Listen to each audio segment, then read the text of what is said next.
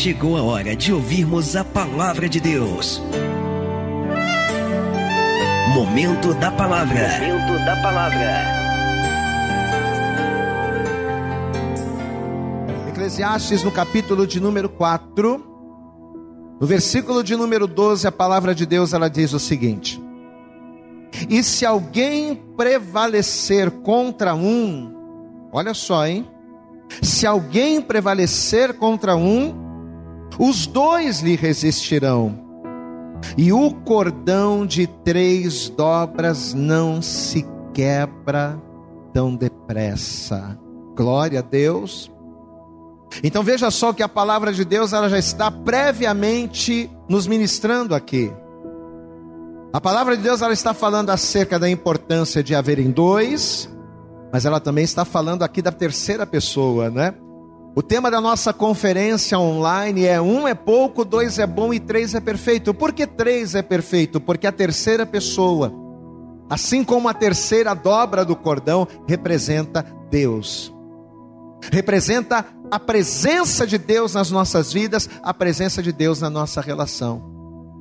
Então, ainda que seja bom ter dois, Ainda que com dois a coisa seja muito boa, com três, ninguém vai prevalecer contra. Veja, eu vou ler de novo, estamos em Eclesiastes 4, verso 12. E se alguém prevalecer contra um, os dois lhe resistirão. Então um não é bom, um é pouco. É necessário que hajam dois. Veja, se alguém prevalecer contra um, os dois lhe resistirão. Agora olha, olha o detalhe acrescentado e o cordão de três dobras não se quebra tão depressa. Amém? O tema dessa mensagem de abertura da nossa conferência online é: melhor serem três. Um é pouco, um é pouco. Dois é bom, mas três, meu irmão, três, minha irmã, é perfeito. Porque a terceira pessoa tem que ser o Senhor. Você pode dar um glória a Deus aí na sua casa, amém? Deixa eu pedir uma coisa para você, coloque a tua mão sobre o teu coração onde você está, curve a cabeça, feche os olhos. Vamos orar ao Senhor, Pai, em nome de Jesus. A tua palavra foi lida nesta hora, a tua palavra vai ser ministrada, e enquanto nós estamos aqui, Senhor, na igreja, Existem muitas e muitas pessoas sintonizadas conosco. Talvez essa pessoa está nos assistindo, nos vendo através do smartphone, ou na sua casa, ou na rua, não sei, ó Deus, mas esta pessoa está ligada porque de alguma forma este tema, o tema, o assunto desta conferência é importante para ele, é importante para ela. Então, em nome de Jesus, Senhor, que nesta noite o Senhor venha nos dar graça que nessa noite o Senhor venha nos encher da tua autoridade e do teu espírito para que venhamos falar e ministrar. Não aquilo que esta pessoa quer ou espera ouvir da tua parte, mas aquilo que esta pessoa precisa ouvir de ti. Por isso nós te pedimos, jogue por terra os impedimentos, as barreiras, os obstáculos que tentarem se opor a esta ministração. Prepara, Senhor, os ouvidos de cada um dos teus filhos para te ouvir, o coração para te receber, mas acima de tudo, prepara a mente. Prepare as mentes para assimilarem aquilo que vai ser ministrado, colocarem em prática, para que todos possam viver a tua boa, perfeita e agradável vontade. No nome de Jesus, amém e graças a Deus. Preste toda atenção, creia, tome posse de tudo aquilo que nós vamos ministrar. Você sabe que a palavra de Deus, e nós acabamos de ler e somos pessoas observadoras, entendemos isso de cara, a palavra de Deus, de uma maneira bem clara aqui, ela nos ensina que melhor é serem dois do que um, é não é verdade? Por mais que uma pessoa seja capaz, por mais que uma pessoa seja inteligente, ou por mais que uma pessoa consiga realizar coisas sozinha, sozinho, sozinhas, não é bom estar só. Então, melhor é serem dois. E eu, na verdade, opinião minha, eu particularmente entendo que não apenas numa relação entre homem ou mulher, mas em qualquer tipo de relação pessoal, em qualquer tipo de relações humanas, a grande verdade é que é muito melhor serem dois do que um, né? Não é só naquilo que diz respeito a casal, não somente aquilo que diz respeito a casamento ou família, mas em tudo. Em qualquer tipo de interação, em qualquer tipo de relação, é muito melhor serem dois do que um. Duas cabeças pensando é melhor do que uma, né? É muito melhor para você trabalhar, você ter quatro mãos, quatro braços, do que apenas dois, né? Porque uma única pessoa vão ter apenas ali duas mãos, dois braços, mas dois juntos já são quatro. Então, quanto mais pessoas, se nós tivermos em vez de um, dois, teremos quatro braços para trabalhar, teremos quatro pernas para superarmos os pesos, para carregarmos as cargas. Então é muito melhor serem dois do que um. E a própria palavra de Deus, o próprio texto que nós lemos aqui, ele fala acerca disso. Se você voltar um pouquinho, estamos em Eclesiastes 4, lemos o verso 12.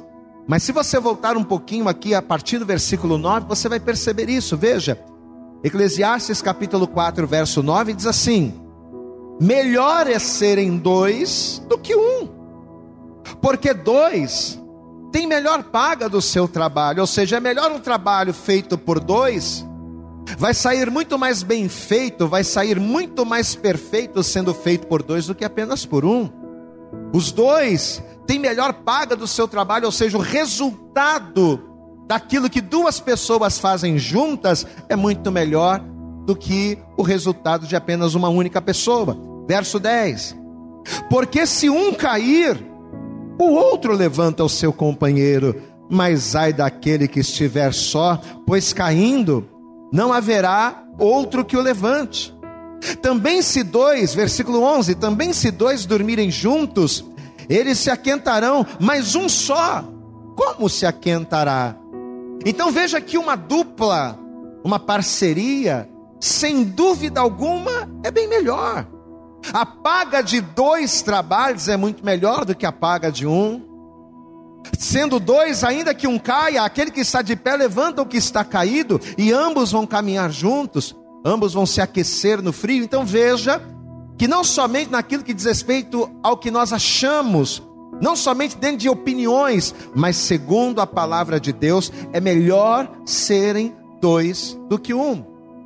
Só que, segundo o texto, segundo que a palavra, segundo que Salomão complementa aqui, apesar de dois ser algo muito bom, como nós já vimos, ele fala acerca da terceira dobra.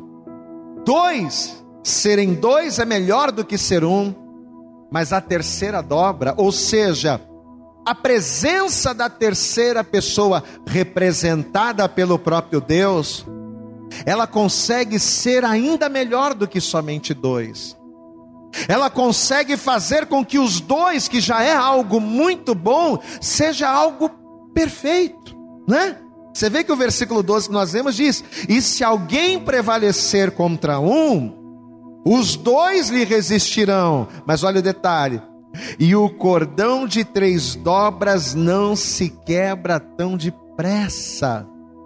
Então, além de todos os benefícios descritos aqui na palavra, a partir do versículo 9 que nós lemos, né? É a melhor paga do trabalho, é, os dois, um pode aquecer o outro, se um cair, o outro levanta.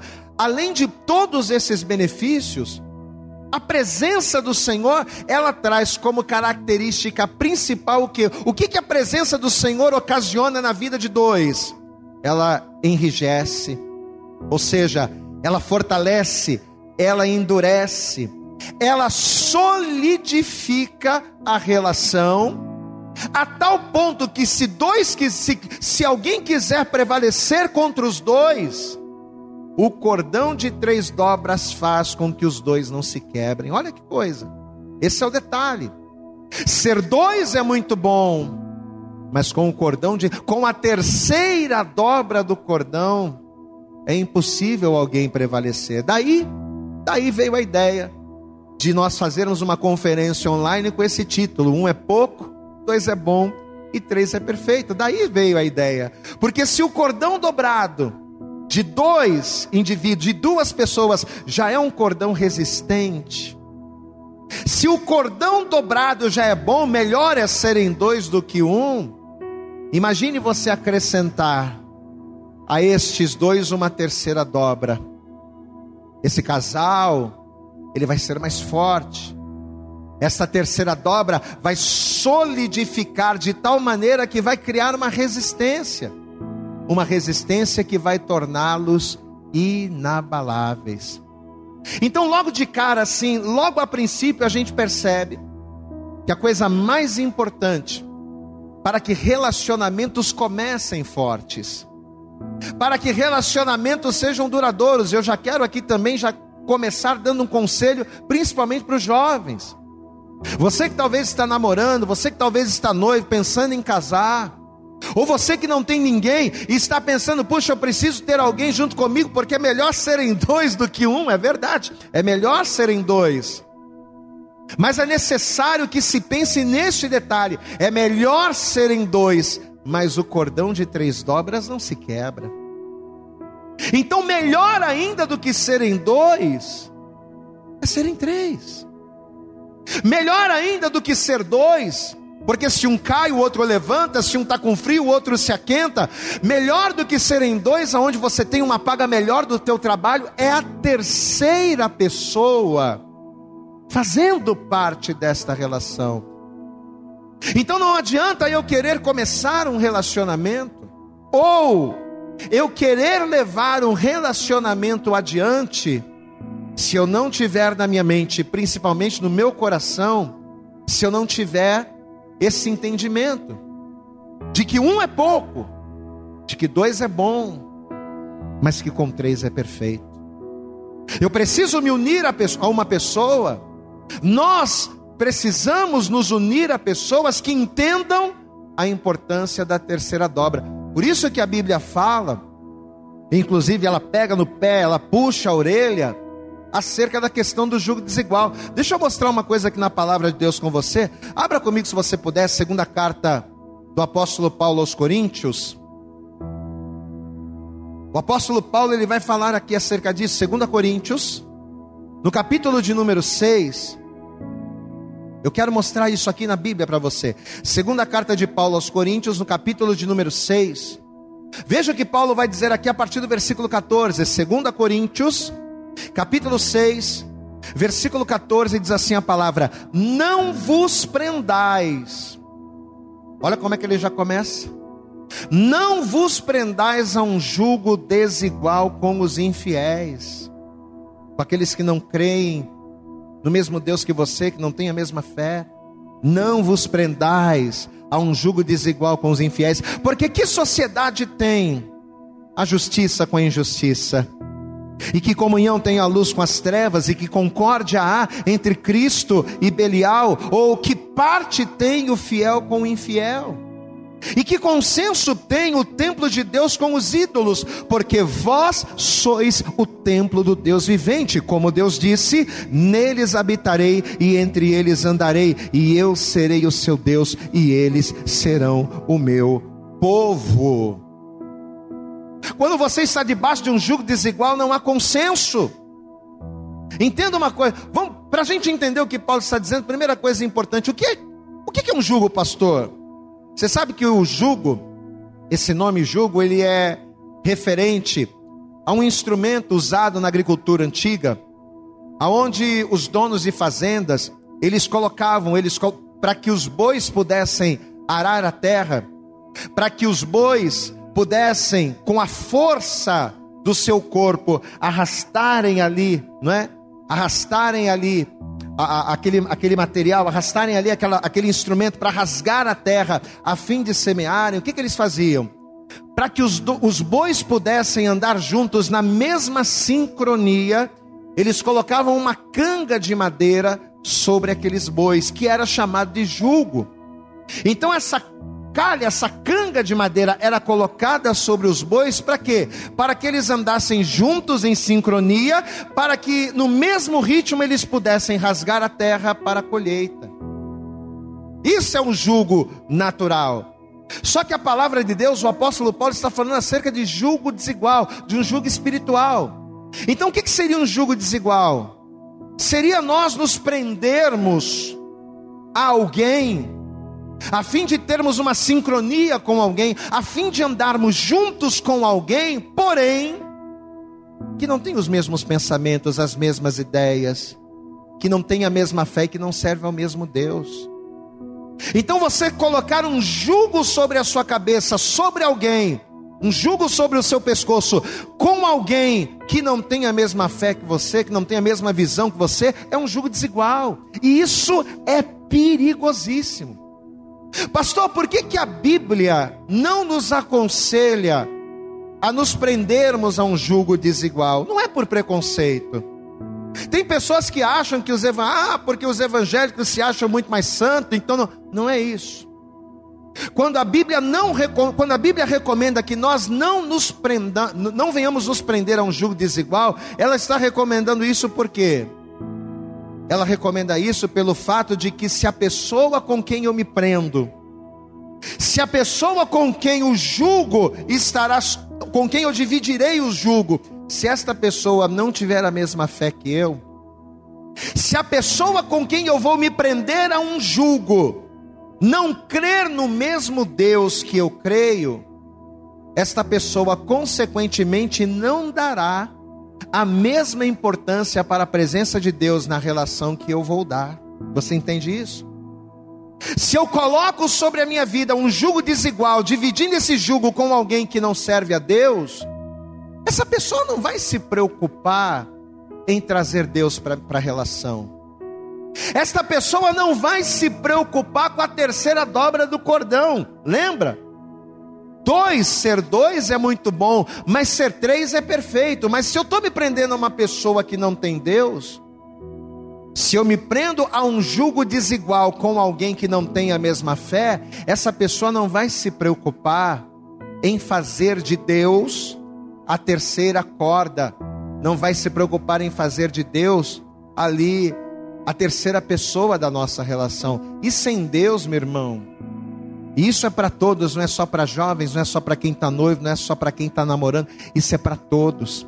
Sem Deus, por mais que a relação aparentemente seja boa, sem a presença de, sem a terceira corda, sem o terceiro nó, sem a presença de Deus no relacionamento, ainda que as pessoas até se deem bem, mas sem Deus a relação não é perfeita. Porque um é pouco. Não é bom que, um, que o homem seja só. Um é pouco. Dois é bom. Mas três é perfeito.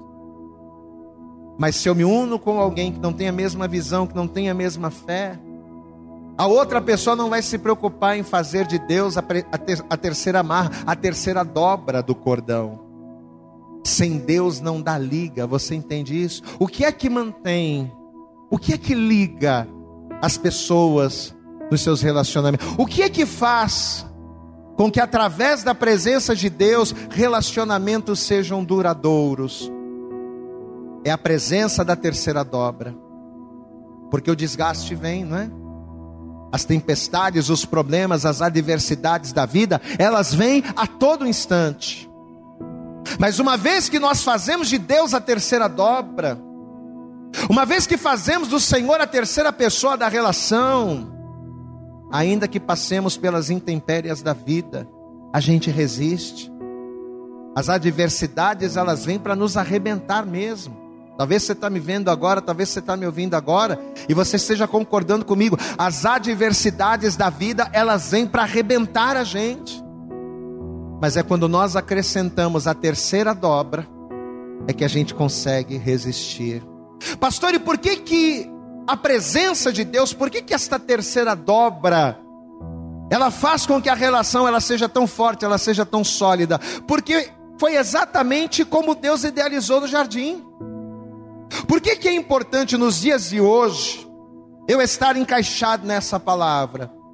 Por que que é importante os relacionamentos estarem dentro desta palavra, porque foi isso que Deus idealizou com o primeiro casal lá no jardim do Éden. Foi exatamente dessa forma. Você conhece a palavra. A Bíblia diz que Deus ele vai formar todas as coisas, ele vai formar os céus, a terra, ele vai formar os animais, ele vai formar o homem, ele vai formar tudo e Deus vai olhar para a sua obra e vai dizer que tudo era muito bom. Deus fez tudo muito bom, tudo era perfeito, mas quando Deus olhou para o homem, o que que Deus percebeu? Deus percebeu que o homem estava só. E Deus não achou bom o fato do homem estar só. Deus vai formar a adjuntora, vai formar a mulher. Mas apesar de Deus formar a mulher para o homem, apesar do homem ser para a mulher, aquela relação não era uma relação apenas de dois, era uma relação de três. Porque ambos, Adão e Eva, eles estavam na presença do Senhor. Deus era a terceira dobra daquela relação. Deus, ele era a terceira pessoa daquele casamento, daquela união. Tanto é que todos os dias o homem e a mulher falavam com Deus. Na viração do dia, Deus estava sempre ali. Deus ele fazia parte da coisa. Mas e nessa noite a gente já começa através dessa primeira mensagem, através desse início de conferência, dizendo para você o seguinte: Deus tem que ser a terceira pessoa da sua relação. Seja você namorando, seja você noivo, seja você casado. Deus ele tem que ser a terceira pessoa. E por que que Deus tem que ser, pastor? Por vários motivos. Porque Deus é aquele que fortalece, porque Deus é aquele que solidifica. Porque Deus é aquele que nos capacita a vencermos as adversidades, mas principalmente porque esse, desde o princípio, sempre foi o plano de Deus. O plano de Deus não era que fossem apenas dois, mas que ele estivesse junto. Fazermos de Deus a terceira dobra da relação, fazermos de Deus a terceira dobra do cordão desde o princípio. Sempre foi, sempre foi o padrão de Deus. Guarde isso. Qual é o padrão de Deus para os relacionamentos? Qual é o padrão de Deus para a relação entre homens e mulheres? Que Deus seja a terceira pessoa. Esse sempre foi o padrão. Só que vamos entender uma coisa, vamos trazer a coisa mais para nossa geração, mais para o nosso tempo. O padrão de Deus sempre foi que ele fizesse parte dos relacionamentos. Isso a começar por Adão e a se estender ao longo das gerações. Só que nós sabemos que a realidade dos relacionamentos, ela é uma realidade completamente diferente daquilo que deveria ser. É ou não é verdade? A gente sabe, porque conhecemos a palavra, que a presença de Deus é melhor. A gente sabe que por mais que dois possam fazer muitas coisas, com a presença do Senhor a coisa é bem melhor. Hoje a gente sabe disso. Mas a grande verdade é que ao longo das épocas, ao longo das, das gerações, dos séculos, ao longo das décadas, as pessoas elas não tinham esse conhecimento. Devido a fatores como família, educação, criação, devido a uma série de fatores, muitos casais que foram jovens há 10, há 20, há 30 anos atrás, na época, esses casais não conheciam a Deus, é ou não é verdade? Casais que se conheceram há 10 anos atrás, há 15, há 20 anos atrás, começaram a se relacionar, começaram a se gostar, se uniram, mas não conheciam a Deus, e por não conhecerem a Deus, não conheciam esse padrão que a gente está passando. Qual é o padrão de Deus? Que não sejam dois, mas que sejam três. Mas pelo fato dos casais há anos atrás não saberem disso, eles se conheceram, se casaram, namoraram, se ajuntaram, mas por não conhecerem a Deus, por não conhecerem a fé, não sabiam da importância de Deus fazer parte da relação. E por não terem esse conhecimento, o que, que aconteceu? Como a gente acabou de dizer, as pessoas se conheceram, se apaixonaram, namoraram, casaram-se e deram-se em casamento, como diz a Bíblia, só que num modelo de relação em que Deus não estava presente. Amém? As pessoas elas se conheceram, namoraram, casaram, formaram famílias, mas por não conhecerem a Cristo e nem a palavra, fizeram tudo isso, mas fora deste modelo aonde Deus se fazia presente, ou seja, Deus ficou de fora de muitos casamentos. Deus ficou de fora de muitos relacionamentos. Aquela terceira dobra, descrita aqui em Eclesiastes, tão importante para fortalecer, tão importante para enrijecer, tão importante para sustentar, aquela terceira dobra que fortalece a união, não existiu no relacionamento de muitas pessoas que se conheceram há 10, a 20, a 30 anos atrás. E sabe qual é o resultado disso? Sabe qual, é, qual foi o resultado de Deus ficar de fora de muitos relacionamentos? Se não o fim, não é? Se os relacionamentos não acabaram, se os casamentos não acabaram, o resultado hoje são relacionamentos, são casamentos fracassados, desgastados. Porque a pessoa conheceu a esposa há 20 anos atrás, há 30 anos atrás, se conheceram, namoraram, casaram, constituíram família, mas sem o pilar, sem o modelo de Deus, o modelo de Deus que faça com que ele, a terceira pessoa, esteja presente. E quando lá atrás começaram errado, o que, que aconteceu?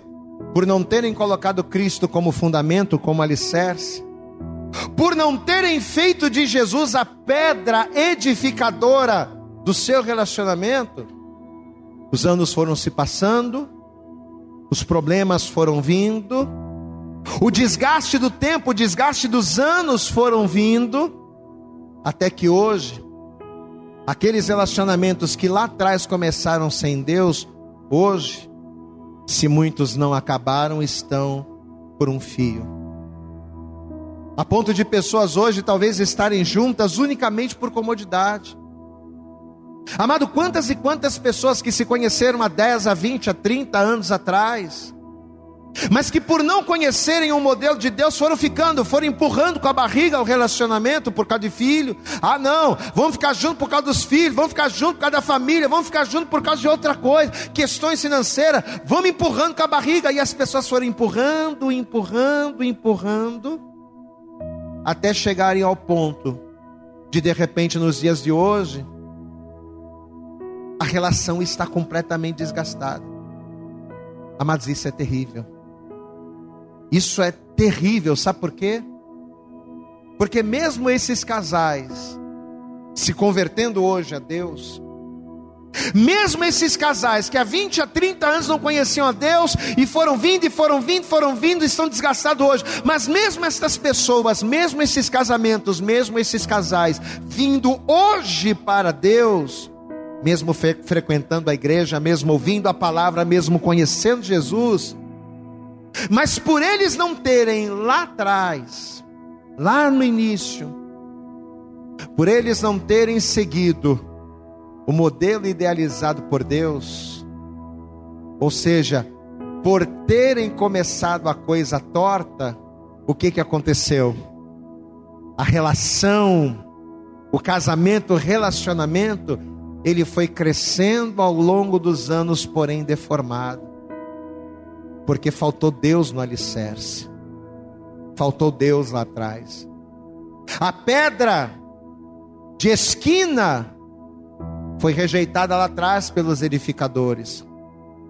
E quando a gente constrói um prédio com um alicerce defeituoso ou com algo faltando, qual é a tendência? É que mais cedo ou mais tarde ele desmorone. Na carta aos Efésios, no capítulo 2, versículo 20, o apóstolo Paulo ele diz que um edifício ele só cresce bem ajustado se ele estiver fundamentado na pedra de esquina. E quem é a pedra de esquina? A pedra que os edificadores rejeitaram, mas que nos garante estabilidade. Quem é esta pedra? É Deus, é Jesus, não é? Assim como a terceira dobra do cordão, assim como a terceira pessoa da relação, Jesus é a pedra de alicerce, é a pedra de fundamento para que relacionamentos sejam construídos e edificados em Deus. Mas se eu não faço isso na fundação, Se eu não faço isso lá no início, eu estou condenando aquele prédio, tudo aquilo que eu construí ao longo dos anos, previamente eu estou condenando ao fracasso. Cristo é a pedra edificadora. Você pode dar um glória a Deus aí? Cristo é a pedra edificadora. É sobre Ele que eu tenho que edificar a minha vida. É sobre Ele que eu tenho que edificar o meu relacionamento. É sobre Ele que eu tenho que edificar o meu casamento, a minha família. Mas quando eu não faço isso no início, a tendência é eu fracassar.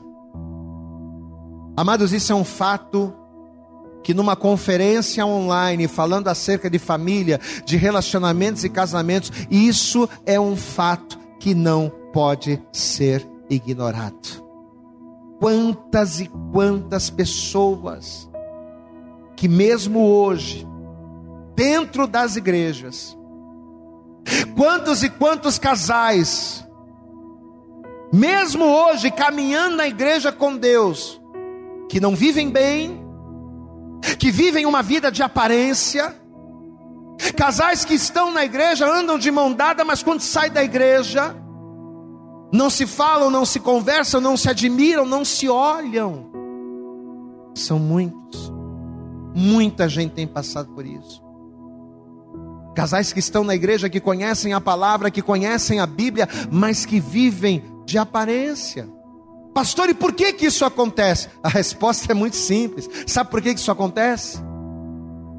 Sabe por que que isso acontece hoje? Porque lá atrás, quando namoraram, quando se conheceram, lá atrás, no momento mais importante de qualquer relacionamento, que é o início, é o início que vai determinar como seu relacionamento será é o que você fizer no início, é o alicerce que você, é a base que você fundamentar, é que vai determinar toda a estrutura ao longo dos anos, pois é.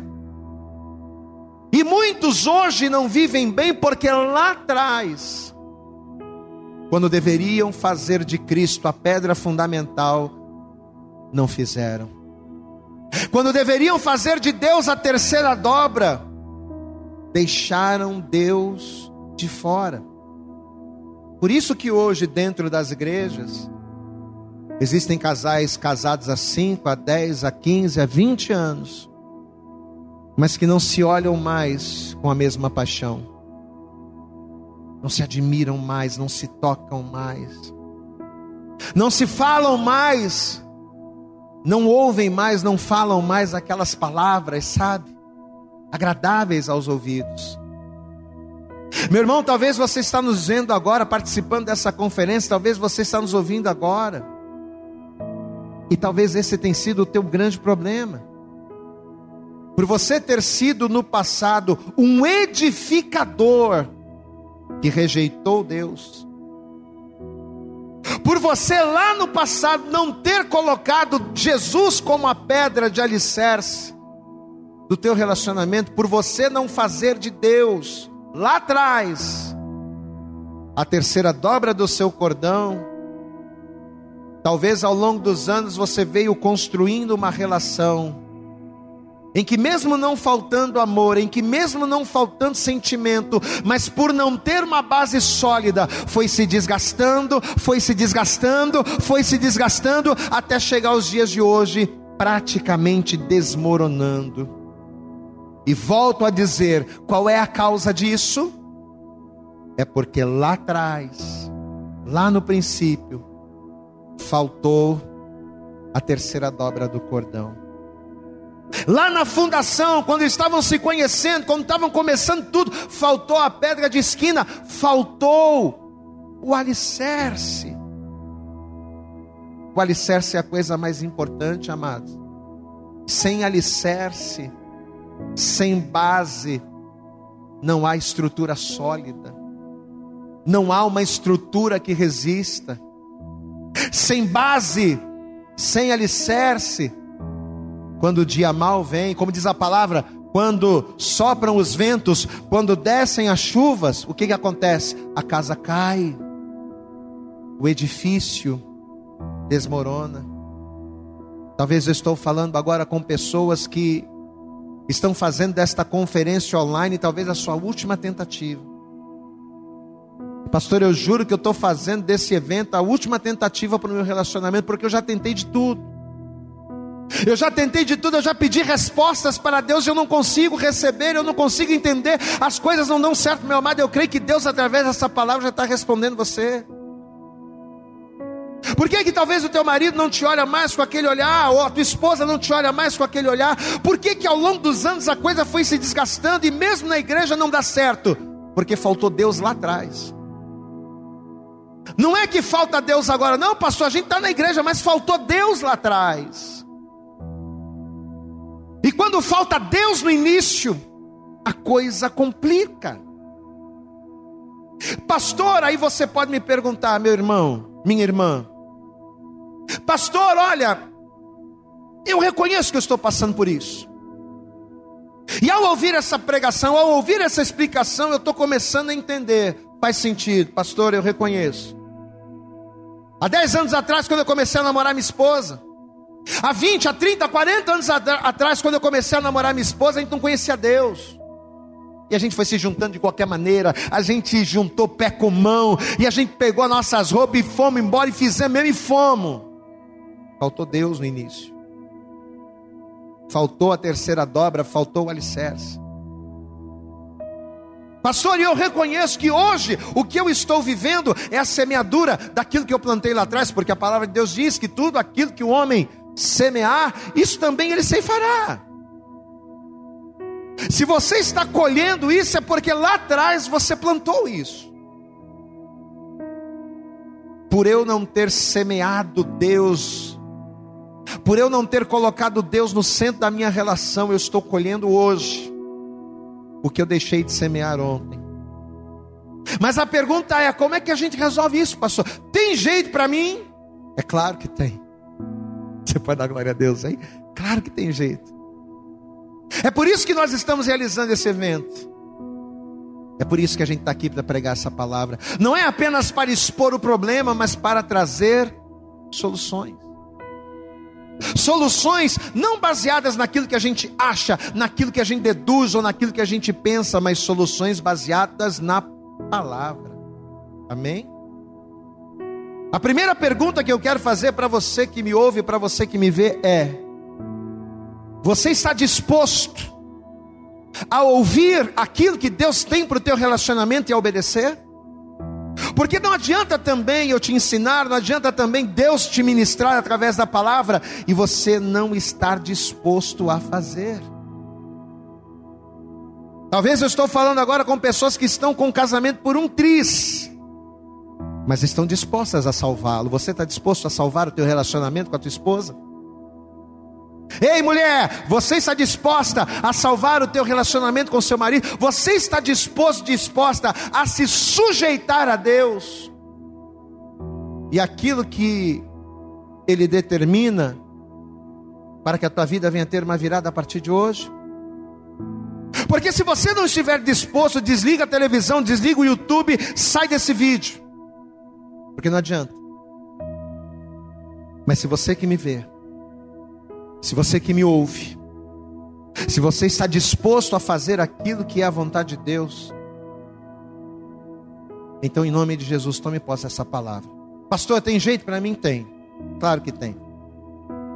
Um dia desses eu estava assistindo uma palestra online e não sei se ele é conferencista, não sei se ele é de autoajuda, não sei. Mas eu estava assistindo uma palestra online de um homem chamado Ivan Maia, muito conhecido, principalmente no meio empresarial. Ele dá muitas palestras acerca de prosperidade, acerca de vida financeira. E uma pessoa me indicou, mandou o link, eu achei interessante, comecei a ver. E dentre várias coisas que esse homem falou, o Ivan Maia falou, ele me disse uma coisa, ou melhor, me disse uma coisa porque eu estava vendo, mas ele disse algo que por ser a mais pura verdade eu guardei para mim. Ele falou muita coisa acerca de como prosperar, acerca de como vencer, mas ele falou uma coisa que me tocou profundamente. E eu vou passar isso para você. Ele me disse o seguinte: que de todas as coisas inesperadas da vida, de todas as coisas inesperadas que acontecem nas nossas vidas e que nós não temos controle sobre elas, de todas as coisas que acontecem, das quais nós estamos sujeitos a passar e não temos como controlar, a única coisa da qual o homem tem 100% de controle é do seu comportamento, é da forma com que a pessoa vai reagir diante de uma situação. Ah, mas eu achei isso sensacional. Eu não tenho como ter controle sobre uma folha que cai. Eu não tenho como ter controle sobre uma batida de carro, sobre um, um tropeção. Eu não tenho como ter controle destas coisas. Ele até deu um exemplo muito prático. A mãe estava se arrumando para ir trabalhar, colocou uma roupa, a melhor roupa. Ela ia para uma entrevista de emprego. Ela colocou a melhor roupa, estava pronta para sair. Aí de repente a sua filha estava em casa e ela ia beber o café. Ela chegou, quando ela chegou perto da filha, a filha esbarrou no copo de café. O copo de café caiu em cima da mãe, molhou a mãe todinha. Ela já estava em cima da hora. Ela ia para uma entrevista de emprego. Ela estava toda arrumada. Quando ela foi falar com a filha, a filha esbarrou no copo, o café caiu na roupa todinha dela. Não ia dar tempo dela trocar de roupa. Não ia dar tempo dela conseguir fazer o que ela ia fazer. Tinha controle sobre o café. Glória a Deus. Ela não sabia que a filha ia esbarrar na caneca, a caneca ia virar e o café ia cair sobre ela. Ela não tinha controle sobre a filha, ela não tinha controle sobre o café, ela não tinha controle sobre aquela situação, mas ela tinha controle de como ela iria reagir diante daquilo. Amados, eu achei isso sensacional, porque isso é a mais pura verdade. Eu não tenho controle das situações e dos problemas. Eu não tenho controle das adversidades. Às vezes nós somos levados por situações. Ah, pastor, eu conheci a minha esposa há 20 anos atrás e nós fomos levados por uma situação e a gente não conhecia Deus e a gente foi vivendo, vivendo, vivendo e a coisa foi do jeito que foi. Hoje nós estamos com um problema, mas na época foi o melhor que nós fizemos, nós não tínhamos controle. Pois é, como a mulher com a filha. Ela não tinha controle sobre o café, mas ela tinha total domínio e total controle de como ela iria reagir diante daquela situação. Ela poderia sentar e chorar, amém? Quando ela se viu toda suja de café, ela poderia sentar e chorar. Ou ela poderia murmurar, ou ela poderia reclamar, ou ela poderia bater na filha. Ela poderia fazer uma série de coisas. Como também ela poderia levantar a cabeça se limpar, trocar de roupa e ir à luta. Você está entendendo o que o pastor está dizendo para você? Amém? Nós não temos controle das situações em nosso redor, mas nós temos controle de como vamos reagir diante das situações adversas. Pastor, tem solução para o meu problema? Claro que tem. Tem solução, pastor, para um casamento em que não teve Deus como alicerce, em que começou sem Deus na fundação e que veio se arrastando e hoje está quase ruim. Tem solução para isso? Tem. Eu garanto a você que a, que a solução é muito simples, porém não é fácil. Vai exigir de você uma atitude que você pode ou não estar disposto a tomar. É o que a gente falou aqui. Você não tem controle de tudo que aconteceu, mas você tem controle do que você pode fazer agora. Amém? E o que, que eu preciso fazer agora, pastor? O meu casamento começou errado. O meu namoro, o meu noivado começou errado. E agora? Se você está namorando, se você está noivo, tem jeito. Muito simples. É só você colocar Deus na coisa. Ah, pastor, mas é um jugo desigual. Corre disso. Olha aqui para mim. Eu não vou falar aquilo que você quer ouvir, não. Eu vou falar aquilo que você precisa. Se você está tá namorando com um jugo desigual, corra disso. Porque o que é um jugo desigual? É você se prender a alguém que não tem a mesma fé que você, que não tem os mesmos princípios que você e que não vai se importar em trazer Deus para dentro da relação. Então, se você está namorando, se você está noivo e a pessoa não tem Deus, corre disso. Porque o que começa errado vai continuar errado. Um alicerce mal feito vai se transformar num edifício deficiente e que pode ruir a qualquer momento.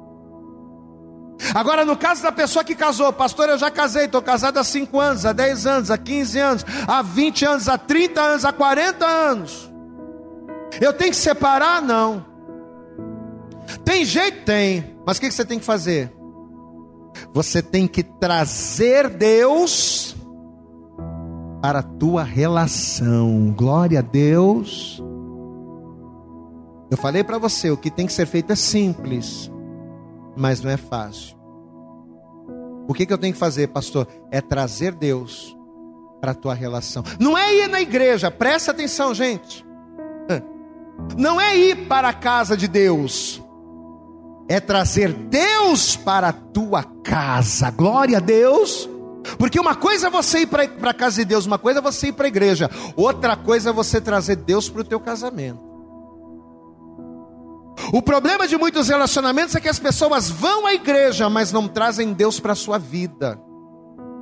Elas vão a Deus na igreja, mas não deixam Deus tomar, não deixam Deus ser a terceira pessoa, não deixam Deus ser a terceira, a terceira dobra. E não tem como. E como é que a gente faz isso, pastor? Vamos lá. Como é que a gente faz isso?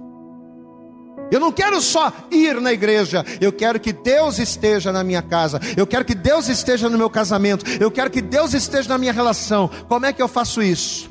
Só tem uma forma de você fazer isso: é destruir tudo. É, isso que você ouviu. É destruir tudo. Tudo que ao longo desses anos vocês viveram, deixa para trás tudo. Deixa para trás as mágoas Deixa para trás o rancor.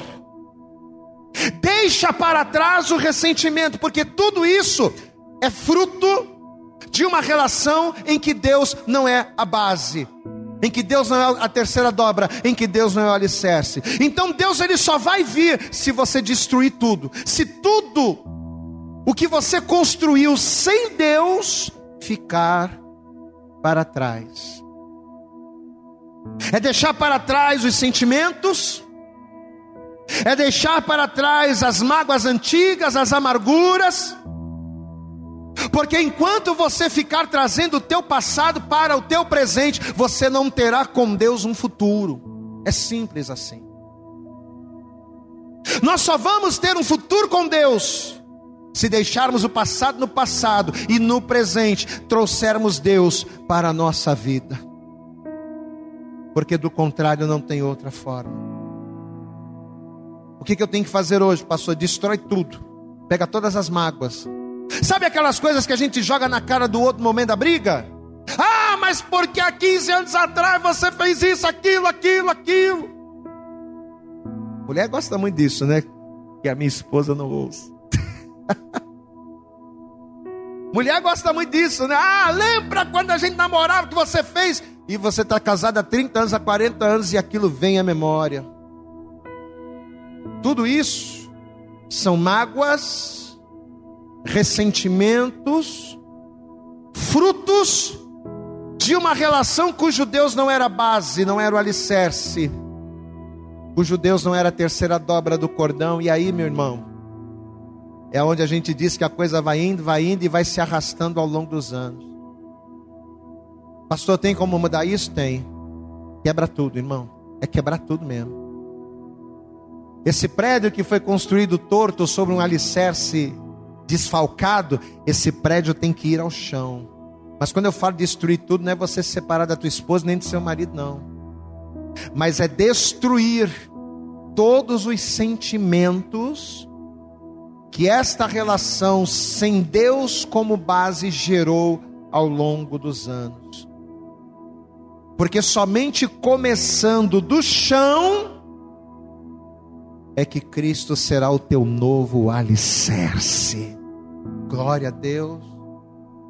Na carta aos Filipenses, no capítulo 3, e eu acho que a gente já está caminhando para o fim. Filipenses, no capítulo de número 3, olha o que a palavra de Deus ela vai dizer aqui. Olha o que o apóstolo Paulo vai dizer aqui. Carta aos Filipenses, capítulo 3, versículo 7, diz assim a palavra: Mas para mim era, mas o que para mim, presta atenção, o que para mim era ganho, reputei-o perda por Cristo. Diga glória a Deus. Ou seja, para ganhar a Cristo, para trazer a Cristo, para me aproximar de Cristo, eu tenho que perder tudo aquilo que sem Ele eu construí. Eu tenho que abrir mão de toda a bagagem que eu adquiri sem a presença dele na minha vida, no caso, no meu relacionamento. Para Cristo fazer parte de mim, eu tenho que esquecer, jogar fora tudo aquilo que eu edifiquei sem Ele, mas o que para mim era ganho, reputei o perda por Cristo.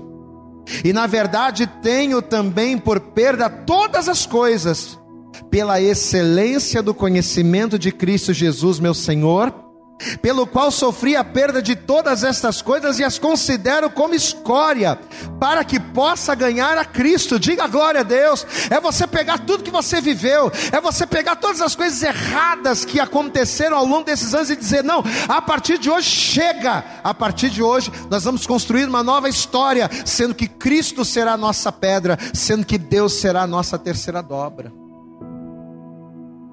É jogar fora tudo, meu irmão. Versículo 9: E seja achado nele, não tendo a minha justiça que vem da lei, mas a que vem pela fé em Cristo, a saber, a justiça que vem de Deus pela fé, para conhecê-lo e o poder da sua ressurreição e a comunicação de suas aflições, sendo feito conforme a sua morte. Olha o versículo 13 agora, presta atenção, irmãos, irmãos, é um alerta é um chamado, é um despertamento. Irmãos, quanto a mim, não julgo que o haja, que o haja alcançado, mas uma coisa faço, e você tem que fazer também. Se você quer que teu relacionamento seja salvo, se você quer que teu casamento seja restaurado, você tem que fazer isso aqui também. E uma coisa faço, e é que, esquecendo-me das coisas que atrás fica, e avançando para as que estão diante de mim, prossigo para o alvo pelo prêmio da soberana vocação de Deus em Cristo Jesus. Diga glória a Deus. Enquanto você não quebrar tudo que é velho, enquanto você não jogar fora, não quebrar o alicerce velho, não destruir o edifício torto, enquanto você não deixar para trás o que para trás ficou, você não vai conseguir avançar em Deus para uma nova vida, para um novo relacionamento em Deus dentro da mesma relação. É impossível. Sabe aquela coisa que o pessoal curte muito computador e né, essa geração é geração da informática. Sabe aquela coisa de você rebutar o sistema? O que é um reboot de sistema? César, se eu estiver errado, me corrija. Mas um reboot de sistema é você chegar lá e puff, apertar o botão e puff, quando o computador está travando muito, quando o computador está dando tilt, você não consegue realizar, você vai lá e dá um reboot no, no computador, você desliga tudo. Aí o sistema, né? A memória, a memória RAM do computador, ela vai ser refeita. E ele vai iniciar de novo. Nessa primeira mensagem de hoje, desta conferência, que tem como título Melhor Ser em Três, Olha a palavra que Deus está liberando sobre mim, sobre você, sobre cada um de nós nesta noite. Quebra tudo, meu irmão. Não é para quebrar tua casa, não, tá? Oh, meu Deus, em nome de. Dá sabedoria a essa pessoa que me vê, essa pessoa que me ouve. Não é para quebrar tua casa, não, meu irmão. Quebra tua velha vida, o teu velho homem. Quebra esse velho homem que fez a tua mulher sofrer durante tanto tempo. ignorando ela. Essa velha mulher que se arrasta há anos e que, por não ter uma base em Cristo, não foi uma mulher sábia, uma mulher que edificava, quebra isso tudo, joga tudo fora, rebuta, rebuta o sistema. Amém? Porque essa é a única maneira. Pastor, e como é que a gente faz esse reboot no sistema? Vamos lá. Como é que a gente quebra tudo? Só tem uma forma de você fazer isso. E a forma de fazer isso é seguir a fórmula de Deus. A forma de fazer é seguindo a fórmula de Deus. Aquilo que há 10, a 15, a 20, a 30, a 40 anos atrás nós não fizemos, é começar hoje a fazer de novo. Você sabia que Deus colocou na Bíblia uma fórmula para a gente começar de novo? Uma fórmula para fazermos a coisa certa. E sabe aonde é que está essa fórmula? Abra comigo em Gênesis. Vamos lá. Gênesis. Está aqui, ó. A fórmula para você quebrar tudo, para você rebutar o sistema. A fórmula para você começar de novo, mas dessa vez com o alicerce certo. Com a dobra fazendo parte da tua relação. Está aqui, ó. Gênesis capítulo 2. Esse versículo aqui é uma fórmula. Gênesis capítulo 2. Versículo de número 24, diz assim a palavra: essa aqui é a fórmula de Deus, tá? Olha aqui para mim, olha aqui para mim. Essa aqui é a fórmula de Deus. Eu não sei como você fez na tua relação, eu não sei como você fez no teu caso, eu não sei como você fez quando você conheceu a tua esposa, quando você conheceu o teu marido. Essa aqui é a fórmula de Deus. Você não tem controle sobre tudo que aconteceu, mas você pode a partir de hoje fazer diferente, seguindo isso aqui, ó.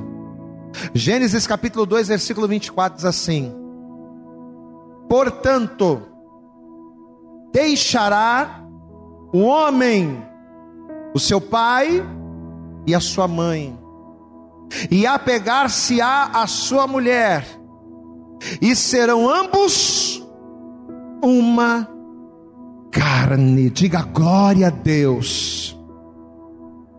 Amado, preste atenção. Olhando assim, lendo assim a priori, Parece um versículo simples, até porque é um versículo muito conhecido. Mas Deus nos fez enxergar nesse único versículo, Deus nos fez enxergar tudo. Amém? Olha aqui para mim. Deus, dentro desse versículo 24, tanto é que a partir da próxima semana, a partir de quinta-feira que vem, Todas as ministrações que hão de vir vão ser baseadas nesse único versículo aqui. Porque aqui dentro dessas linhas do versículo 24 está a fórmula de Deus para salvar o nosso casamento, para salvar os nossos relacionamentos. Tudo que a gente precisa estar, absolutamente tudo que nós precisamos fazer e saber para fazer de Deus a terceira corda do cordão para fazer de Cristo o alicerce do nosso relacionamento. Tudo que a gente precisa saber está aqui, nesse versículo 24. E ao longo das próximas quintas-feiras, nós estaremos em cima desse texto, aprendendo passo a passo o que devemos fazer. Eu vou ler mais uma vez. Estamos em Gênesis 2, para finalizar, verso 24. Portanto, deixará o homem o seu pai a sua mãe e apegar-se-á a sua mulher, e serão ambos uma só carne. Tem muita coisa de Deus aqui dentro desse versículo, amados. Tem muita coisa tremenda aqui, só que hoje, por hoje, o primeiro passo, o passo inicial, está aqui. É você que me vê, é você que me ouve agora, estar disposto, estar disposta a quebrar tudo, a deixar para trás tudo que ficou, tudo que vocês fizeram, todo aquele alicerce que deu origem a um prédio torto, por faltar Deus, é você quebrar tudo agora. É esquecer tudo que ao longo desses anos, sem a presença de Deus, no seu casamento, no seu relacionamento, é você esquecer tudo que vocês adquiriram, tudo que vocês aprenderam. É você jogar fora os ressentimentos, as mágoas, as tristezas. E nessa noite, estar disposto, estar disposta a recomeçar do zero. Você não tem controle sobre as coisas que acontecem, mas você tem controle agora sobre que decisão tomar, sobre o que fazer. Ah, pastor, muito obrigado por essa palavra, mas eu vou continuar do mesmo jeito. É uma escolha sua. Não, pastor, eu vi essa palavra, essa palavra falou comigo. Eu quero mudar. Eu quero que Deus seja a terceira corda, eu, a, a terceira, a, a, terceira corda. Eu quero que Deus ele seja o alicerce. Você quer? O primeiro passo é quebrar tudo e recomeçar do zero. Mas recomeçar do zero tem um detalhe. Recomeçar do zero, não como antes, sendo dois. Não. Mas desta vez, você vai recomeçar do zero sendo três. Porque um é bom. Ou melhor, um é pouco. Dois é bom mas três é perfeito. Amém?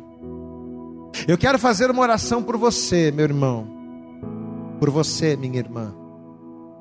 Não para Deus mudar. Ah, pastor, eu já orei tanto pelo meu casamento, eu já orei tanto pelo meu marido, eu já orei tanto pela minha esposa, e você vai continuar orando, e vai continuar não sendo ouvido, e a tua relação vai continuar não sendo resolvida se você não tomar essa primeira atitude aqui. Se você não der um reboot no sistema. Se você quiser fazer isso agora, pastor, eu estou aqui do lado da minha esposa. Eu estou aqui do lado do meu marido, a gente ouviu essa palavra, a gente entendeu e nós estamos dispostos. Infelizmente a gente não teve controle sobre todas as coisas que aconteceram ao longo da nossa vida, mas a gente pode agora. A gente agora tem o controle do que fazer. E nós não vamos ignorar isso não. Nós vamos fazer a vontade de Deus. Eu vou orar por você. Você está com a tua esposa, com o teu marido aí, vocês querem fazer a coisa certa, dá a mão para ele, dá a mão para ela. Feche os olhos. Feche os olhos.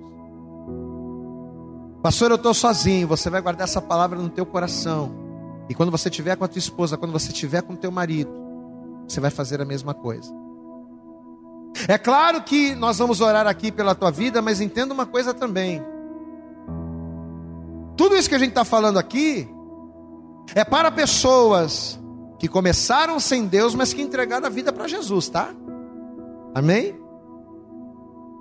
Que começaram sem Deus, mas já confessaram a Cristo como Salvador. Pastor, eu estou fazendo a coisa, eu estou em Deus, eu estou fazendo a coisa errada, mas estou em Deus. Porque se você que está me vendo, se você que está me ouvindo ainda não entregou a tua vida para Jesus, meu irmão, ou se você está me vendo, se você está me ouvindo e você está afastado do caminho, aí você tem que começar mais atrás ainda. Porque você ainda não tem Cristo. Você precisa de Jesus. Tudo que a gente falou até aqui agora é para casais que se conheceram no mundo, que não fizeram de Cristo seu alicerce, que hoje estão na igreja, mas mesmo na igreja hoje não conseguem resolver. É porque tem que resolver essa questão mas conhecem a Cristo, conhecem a palavra. Agora, se você ainda não entregou a tua vida para Jesus, meu irmão, se você está me ouvindo, me vendo e você está afastado do caminho, aí você tem que ir mais atrás ainda. Você tem que receber Jesus, porque quando você entrega a tua vida para Jesus, é que Jesus vai fazer parte da tua vida. Jesus ainda não faz se você não confessou. Jesus ainda não faz se você ainda não recebeu.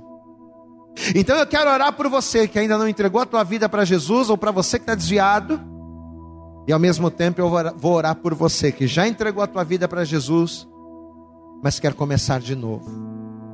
Eu quero pedir a todos, por favor, curve a tua cabeça e feche os teus olhos aí no teu lugar.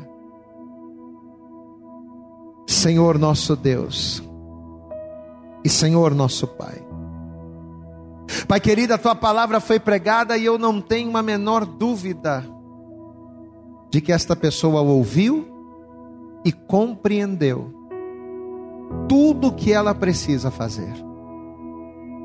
Por mais difícil que possa parecer, ó Deus, salvar uma relação fadada ao fracasso, por ela não ter tido no seu início Jesus como alicerce, Deus como a terceira dobra. Ó Deus, por mais que pareça difícil, há jeito para esta pessoa. E o jeito é um só. É se esta pessoa entregar a vida para ti, confessar a ti como Salvador e te confessando, te recebendo, quebrar tudo. Quebrar tudo. Eu oro agora por dois tipos de pessoas, ó Deus. Eu oro agora por aquela pessoa que está na igreja, que conhece a Cristo, mas que no passado não fez de Cristo seu alicerce e que hoje está sofrendo e eu oro agora também por essa pessoa que continua sofrendo por ainda não te conhecer. Nós louvamos no início deste culto e nós dissemos que o Senhor é o Deus do impossível. Por isso, em nome de Jesus, eu te peço agora, Senhor, esta pessoa que está nos vendo, está nos ouvindo, e que ainda não entregou a vida para, para o Senhor, ou que está desviado, afastado, afastada do caminho, mas ao ouvir essa palavra, essa pessoa quer voltar, essa pessoa quer te confessar. Ah, Pai, eu te peço, tome-o, tome-a em tuas mãos, e que a partir desse momento o Senhor venha salvar esta pessoa. Que ao te confessar como Salvador, que o Senhor passe a fazer parte da vida dela. E que ao fazer parte da vida dela, que esta pessoa, Senhor, faça de ti a partir desta entrega, o alicerce, a, a, o fundamento da sua, do seu relacionamento. Assim como eu também oro por esta pessoa, Pai, que já entregou a vida pra, para o Senhor, que já te confessou como Salvador, mas que por não ouvir uma palavra como essa, por não ter o entendimento da palavra como está sendo passado nesta noite, essa pessoa talvez até hoje está sofrendo, Pai. Só tem uma forma do relacionamento, do casamento dessa pessoa ser abençoado, é se ela jogar fora tudo que esse relacionamento sem Deus construiu. Todos os sentimentos equivocados, todas as palavras malditas, tudo aquilo, ó Deus, que foi feito debaixo de maldição por não te conhecerem, que tudo seja quebrado hoje em nome de Jesus. Que o passado fique no passado que as mágoas, angústias e lembranças antigas fiquem para trás, para que a partir de hoje algo novo comece a ser construído na vida e no relacionamento desse casal. Pai querido, em nome de Jesus, que hoje seja um novo dia, um novo tempo, um novo momento na vida de muitos casais e em muitos relacionamentos para a glória, a honra e louvor do teu nome. Aqueles que estão te confessando como Salvador hoje, aqueles que estão se reconciliando com o Senhor, Pai, escreve o nome deles no livro da vida e receba-os. E aqueles que hoje estão quebrando tudo, aqueles que hoje estão cortando seus vínculos com o passado, que a partir de hoje, uma nova história dentro desta relação comece a estar sendo escrita para a glória, para a honra e para louvor do teu nome. É o que nós oramos com fé, é o que nós te pedimos com fé. E desde já te agradecemos, no nome de Jesus, amém. E graças a Deus. Glória a Deus. Amém. Eu acredito que essa mensagem falou poderosamente com você. Mas se você acredita que ela pode ajudar também uma outra pessoa que você gosta, ama ou admira, mande para ela.